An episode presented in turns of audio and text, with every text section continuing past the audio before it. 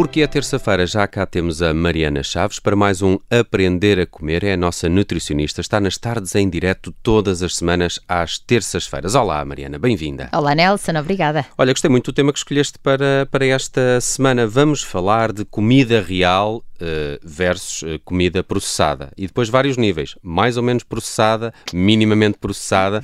Temos aqui uh, muita pedra para partir, ou muita comida para gastar.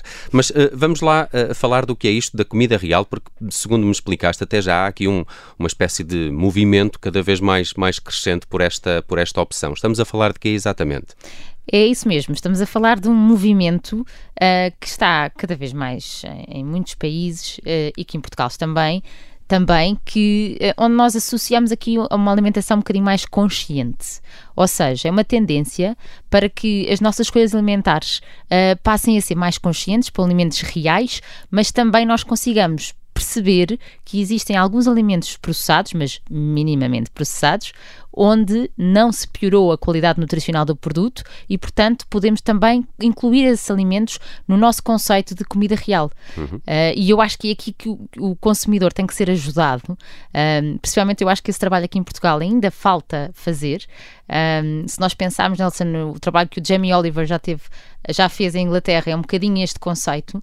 Um, e, e, acho que cá em Portugal precisamos distinguir bem, porque uh, eu gosto muito de uma, de uma frase que está na base disto, que é devemos ir mais à mercearia e menos ao supermercado. Um, mas a verdade é que hoje em dia vamos à mercearia uh, e temos lá os cereais todos processados, cheios de cores, à mesma, não é? Claro. Portanto, a vida mudou. Um... Eu acho que o, o, o, principal inimigo deste movimento será o cotidiano de hoje em dia. As pessoas têm pressa, querem comer alguma coisa rápida, não querem uh, perder muito tempo, perder, entre aspas, uh, confeccioná-los uh, e, e, e, e, é um bocadinho por aí, não é? é? Cada vez se come mais comida processada precisamente por causa desse ritmo de vida. É, e, e eu acho também é isso, e depois as pessoas não param para pensar sobre isso. Porquê?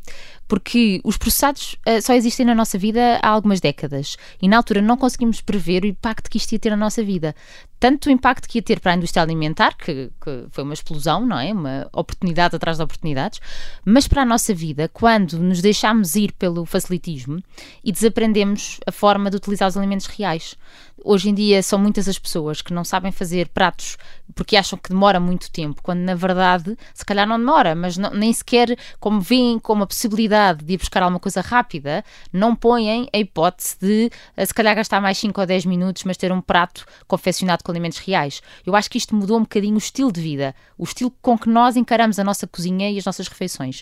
Uh, e eu... aí, aí, também entra um bocadinho aquela ideia de planear as refeições, não é? Que é uma Isso. coisa que muita gente não, não faz Simplifica. e depois está na hora de comer e tem fome e é. lá vai qualquer coisa para é. dentro do micro-ondas. Sem dúvida, isso simplifica, isso simplifica. E tens que ganhar ritmo, porque a partir do momento em que ganhas o ritmo e sabes que vais ficar ali 10 ou 15 minutos e tens alimentos reais em quantidade em casa, tens feijão que demolhaste, ou tens feijão congelado que já cozeste, grão. E logo para uns tens dias. conservas, logo para uns dias. Uh, e, e, aqui traz aqui, isto entra aqui um tema, porque eu acho que tem tudo a ver com o estilo de vida. Um, porque continuamos todos a gostar de ir jantar fora de vez em quando, mas também já podemos escolher restaurantes onde a comida real é uh, o prato do dia, não é? Como se uhum, costuma dizer. Uhum, uhum. Portanto, se nós formos procurar alimentos que são uh, ultraprocessados, que temos, não é? Temos as grandes cadeias com grandes uh, hambúrgueres e etc., mas não só. também em comida dita de outros países, também encontramos aí alimentos ultraprocessados, que nós não sabemos, mas lá dentro muitas vezes estão congelados e postos no micro-ondas. O que eu quero dizer com isto é, quando são um, alimentos de verdade, uh, que nós todos temos noção de que uh, os legumes, com formato de legumes à nossa frente, conseguimos perceber que isso é um alimento saudável. Um, e agora queria passar aqui um bocadinho a ideia de e se não for uh, a maçaroca de milho no nosso prato? Ainda assim, conseguimos estar a comer comida real essas eram as diferenças que tu aqui eh, classificaste de, do que é que é processado, microprocessado ou ultraprocessado, não é? Exatamente. São muitas as, as diferenças. Exatamente. Queres dar algum exemplo? Sim, sim. Eu até gosto de, de falar em, em, bons processados e maus processados, se as pessoas quiserem simplificar na sua uhum. cabeça, um, porque estão a abrir à mesma um pacote, não é? Ou, ou, uma embalagem. Portanto, neste caso do milho seria, claro que a maçaroca, até há muita gente que adora grelhá-la e, e roer, isso é o alimento real. Depois um alimento microprocessado será o milho em conserva conserva. Que, porquê que é um microprocessado? Porque Aquele doce, milho doce em lata? Sim, Estás a falar disso? exatamente, okay. microprocessado, porque é um alimento que conserva parte das suas características nutricionais. Quando vais aos ingredientes, aquilo que tens lá é milho, ponto. Portanto, é um alimento que faz parte de uma alimentação real. Aqui o processamento é um bocado mais para, para a sua conservação, não é? Se calhar. Sim, mas imagina. Caso, das uh, latas de milho. Quando vais ao, ao, conceito de processamento, às vezes nós complicamos tanto, e em Portugal eu acho que temos um bocadinho essa tendência no, em tudo o que é definições. Um processamento seria só um aquecer. Uhum. O facto de eu uh, pasteurizar alguma coisa já é um processamento. O facto uhum. de eu cortar um legume e congelá-lo já é um processamento. Mas calma, isso no que trata à, à nutrição, uh, e quando nós queremos separar as águas do ultraprocessado para o micro, em que o micro já é real, já é um alimento real, ou um produto real, vaga, eu sei que tenho que dizer produto porque uhum. não é um alimento, mas uh, na verdade isso já pode fazer parte da nossa alimentação. Portanto, olha, nesse esquema que te falava, Nelson, de, de do milho, aquilo que é ultraprocessado aí serão aqueles cereais de milho que são os mini discos. Flocos de milho?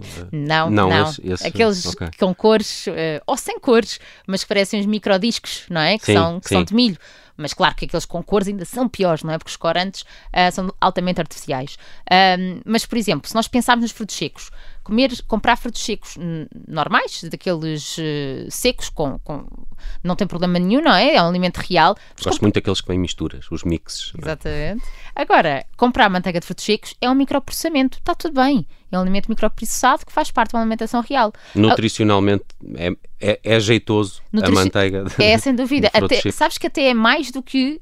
Um, ou melhor, seco. Sim, é mais. Em que aspecto? Que tenho que explicar isto bem. Tem as duas qualidades uh, que cada um específicas, porque um fruto seco tem bastante fibra e tem a gordura boa e os fitoquímicos. Na manteiga dos frutos secos, por exemplo, estava-me a lembrar do tahini versus sésamo, eu consigo uh, ter uma maior absorção de cálcio porque destruí um bocadinho da fibra, cá está, fiz um processamento, mas em benefício do consumidor. Uhum. Um, em benefício da nutrição, até. Em benefício da nutrição. Agora, quando temos, por exemplo, um, os frutos secos com mel e sal, isto é ultraprocessado, isto é.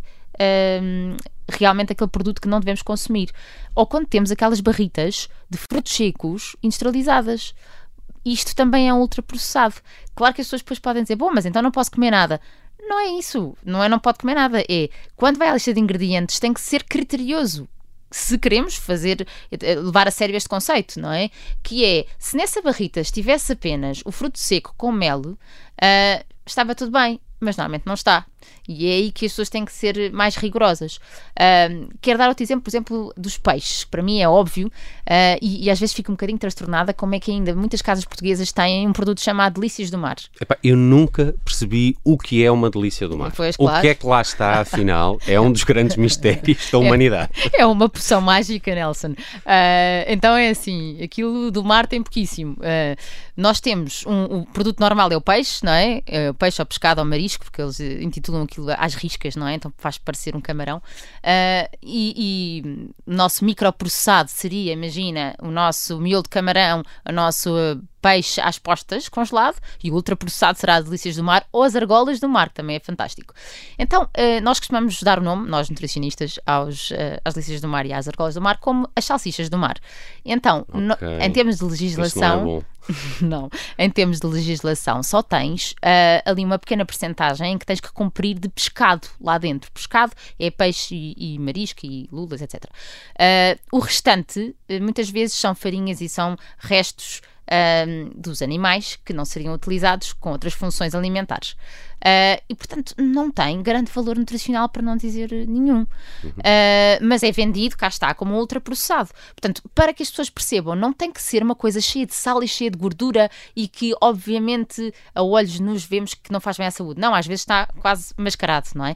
Porque a indústria, inicialmente, quando trouxe os processados, seria para aumentar prazos de validade, para facilitar a vida ao consumidor mas a verdade é que veio transformar e, e às vezes até com uh, a forma como os embala e como coloca a publicidade, uh, um bocadinho o mistério do que é que está dentro da embalagem. E faz parte do consumidor entender que a definição do que está dentro da embalagem está na lista de ingredientes. Uhum. Não se deixem levar pelo que está à frente. É, é como os contratos, é preciso ler as letras pequeninas. é como em qualquer contrato. Uh, aprender a comer todas as semanas com a Mariana Chaves. Uh, gostei muito deste episódio onde falamos deste, deste movimento até, e, e pesquisem mais sobre isto, o movimento da comida real uh, versus a comida processada e depois aqui os diferentes níveis de minimamente processados ou ultra processados. Esta semana, amanhã já, quarta-feira, mais uma newsletter da Mariana Chaves. Uh, Chama-se Posso Comer. De que é que falas esta semana, Mariana? Esta semana, Nelson, vamos falar de pão. Ui. Ai, ai. Pão esteve muito na moda durante a, a pandemia, mas já percebemos que em Portugal uh, usamos muito pão que nutricionalmente não é muito bom, pois não? É verdade. Aquele muito branco, a carcaça. É isso. Eu, eu nesta newsletter uh, falo um bocadinho disso no pão que é preferido dos portugueses e haverá outras newsletters onde vou focar outros temas do pão, porque eu acho que é um tema que merece muita atenção porque se come muito em Portugal. Diz-me só uma coisa, a broa de milho é muito má. é base de trigo e o resto de milho. Uh, é uma maneira de diversificar, mas é um pão branco. Ah, gosto tanto de broa de milho. Obrigado, ainda assim, Mariana Chaves é a nossa nutricionista. Assinem também no observador.pt a newsletter Posso Comer, que sai todas as quartas e todas as terças. Ela está aqui no Aprender a Comer, que também podem ouvir nas plataformas podcast. Mariana, obrigado. Até para a semana. Até para a semana, Nelson. Obrigada.